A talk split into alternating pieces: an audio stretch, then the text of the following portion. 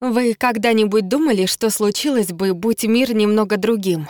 Как изменилась бы ваша жизнь, если бы вы родились через пять тысяч лет, а не в наши дни? Как бы изменилась история, будь континенты расположены на других широтах? Или как развивалась бы жизнь в Солнечной системе, если бы Солнце было на 10% крупнее?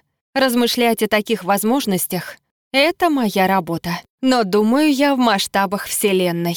Я создаю модели Вселенных на компьютере, цифровые Вселенные, имеющие разные начала и созданные из разных материалов в различных пропорциях. Затем я сравниваю эти Вселенные с нашей, чтобы увидеть, из чего она состоит и как эволюционировала.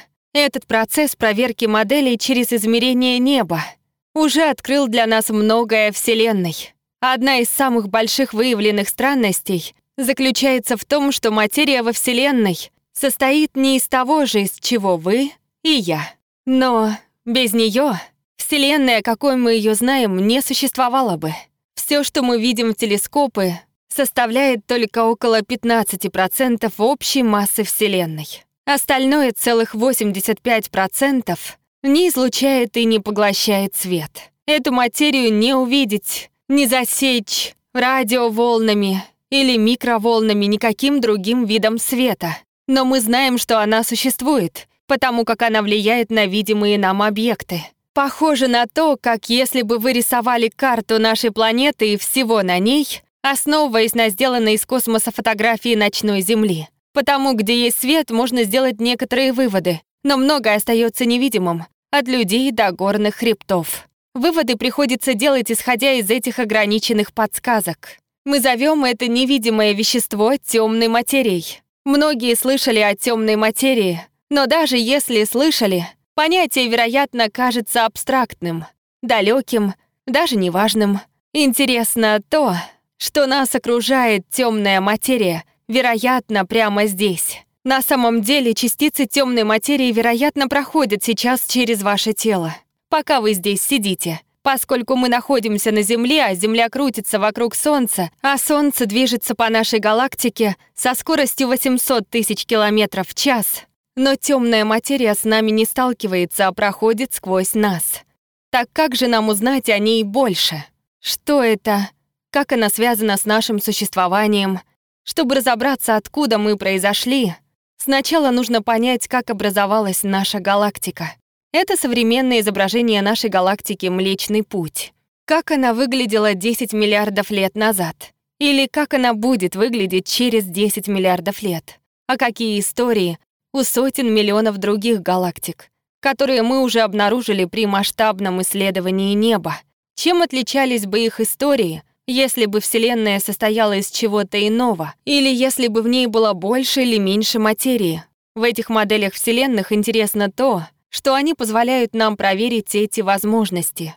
Вернемся к моменту рождения Вселенной. Всего на долю секунды после Большого Взрыва.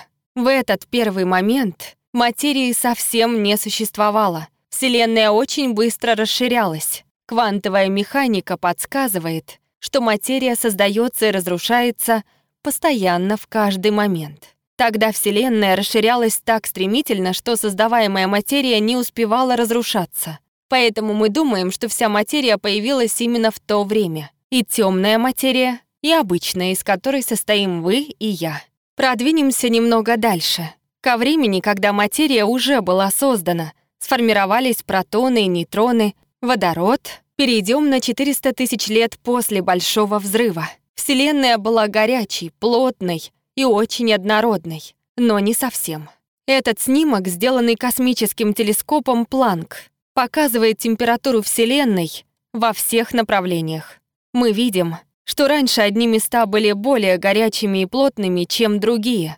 Точки на этом снимке показывают места, где в молодой Вселенной были места с большей или меньшей массой. Из-за гравитации эти точки разрослись. Вселенная расширялась и становилась в целом менее плотной за последние 13,8 миллиардов лет.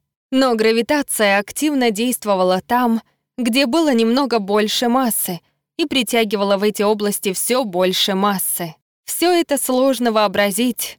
Позвольте показать вам, о чем я говорю. Упомянутые компьютерные модели позволяют проверить эти идеи. Посмотрим на одну из них. Это видео создано моей исследовательской группой. На нем показано, что произошло со Вселенной сразу после ее рождения. Видите, Вселенная вначале была довольно однородной, но в некоторых областях было несколько больше материи.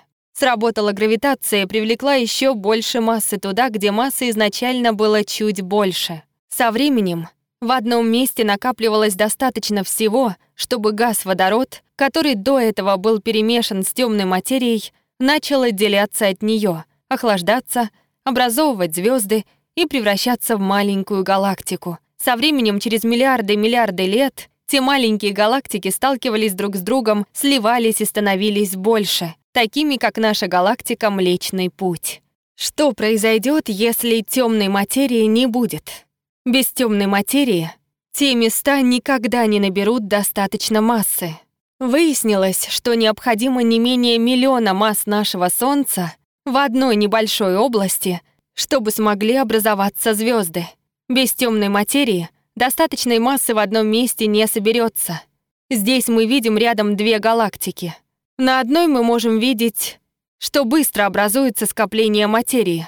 В этой Вселенной легко образуются галактики. В другой Вселенной формирующиеся небольшие скопления остаются очень маленькими. Почти ничего не происходит. Во второй Вселенной нашей галактики не появится, и никакой другой тоже. Не появится Млечный Путь, не будет Солнца, не будет нас. В такой Вселенной мы вообще не могли бы существовать. Итак, эта невероятная темная материя составляет большую часть массы Вселенной, проходит сквозь нас прямо сейчас, без нее нас бы просто не было. Так что это? Мы без понятия. Но у нас много эмпирических предположений и много идей, как выяснить о ней больше. Большинство физиков считают, что темная материя — это частица, во многом похожая на известные нам элементарные частицы, такие как протоны, нейтроны и электроны. Что бы это ни было, Гравитация действует на нее схожим образом, но она не излучает и не поглощает свет. Проходит сквозь обычную материю, как будто ее там нет. Мы бы хотели знать, что это за частицы, например, насколько она тяжелая, происходит ли хоть что-то при ее взаимодействии с обычной материей. У физиков много отличных предположений о темной материи, очень изобретательных, но все непросто, потому что круг идей очень широк. Темная материя может быть размером с мельчайшую из элементарных частиц или, напротив, иметь массу 100 солнц. Как это выяснить? Физики и астрономы ищут темную материю разными способами. Например, мы строим чувствительные улавливающие приборы глубоко под землей и ждем возможности, когда частица темной материи, проходящая через нас и Землю, столкнется с более плотной материей и оставит какой-нибудь след. Мы ищем темную материю в небе, надеясь, что частицы темной материи столкнутся друг с другом и создадут энергию и свет, который мы сможем увидеть специальными телескопами с гамма-лучами. Мы даже пытаемся создать темную материю здесь, на Земле, сталкивая частицы между собой и наблюдая за результатом в Большом адронном коллайдере в Швейцарии. На данный момент, в результате этих экспериментов, мы много узнали о том, чем темная материя не является, но ничем она является. Были действительно хорошие предположения о темной материи, что продемонстрировали бы эксперименты, но пока ее не увидели, нам придется думать и искать дальше. Другой способ найти подсказку о том, что такое темная материя — изучать галактики. Мы уже обсудили, как наши и многие другие галактики не существовали бы без темной материи. По этим моделям можно сделать предположение о многом другом о наших галактиках, как они распределены по Вселенной, как движутся, как эволюционируют со временем, мы можем проверить эти предположения, наблюдая за небом. Позвольте привести вам два примера таких измерений галактик. Первый заключается в том, что мы можем построить карты Вселенной с галактиками. Я участвую в проекте исследования темной энергии, в рамках которого была построена пока самая большая карта Вселенной.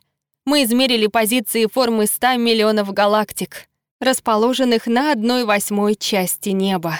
На карте показана вся материя этой области неба, о которой мы сделали вывод по свету, искривленному этими 100 миллионами галактик. По искривлению света от всей этой материи, между галактиками и нами, гравитация материи достаточно сильна, чтобы искривить путь света. Так мы получаем это изображение. Такие карты могут рассказать нам о том, сколько существует темной материи, а также о том, как она меняется со временем. Мы пытаемся понять, из чего состоит Вселенная в величайшем масштабе. Оказывается, что самые маленькие галактики нашей Вселенной дают самые лучшие подсказки. Почему так происходит? Вот два примера симуляции Вселенных с двумя разными видами темной материи. На обеих изображениях показана область рядом с галактикой типа Млечного Пути. Вы видите, что вокруг нее есть много другого вещества, небольшие скопления. На изображении справа частицы темной материи движутся медленнее, чем на изображении слева. Если частицы темной материи движутся действительно быстро, гравитация в скоплениях недостаточно, чтобы замедлить эти частицы. И они продолжают движение. Они не сталкиваются, не образуют скопления, поэтому скоплений меньше, чем во Вселенной справа. Без этих маленьких скоплений образуется меньше галактик. Если смотреть на южную часть неба, видно две такие маленькие галактики. Самые крупные из маленьких галактик, окружающих Млечный Путь. Большое Магелланово облако и Малое Магелланово облако. За последние несколько лет мы обнаружили целую кучу еще меньших галактик. Вот пример одной из них, которую мы обнаружили в ходе такого же изучения темной энергии, которое мы использовали, чтобы нарисовать карты Вселенной. Это по-настоящему маленькие галактики, некоторые чрезвычайно малы. В некоторых всего несколько сотен звезд, при том, что в Млечном Пути несколько сотен миллиардов звезд поэтому их так сложно найти. Но в последние 10 лет мы нашли много таких галактик. Сейчас нам известно 60 таких крошечных галактик, окружающих наш Млечный Путь. Эти малютки дают большую подсказку к тайне темной материи. Само существование этих галактик говорит нам о том, что темная материя не движется слишком быстро, и мало что происходит при ее столкновении с обычной материей. В следующие несколько лет мы создадим еще больше точных карт неба. Они помогут улучшить наше видео всей Вселенной и всей галактики. Физики проводят новые, более точные эксперименты, чтобы уловить знаки темной материи в своих лабораториях. Темная материя остается большой загадкой, но работать над этим сегодня восхитительно. У нас есть явные свидетельства ее существования, как в масштабе мельчайших галактик — так и всей Вселенной.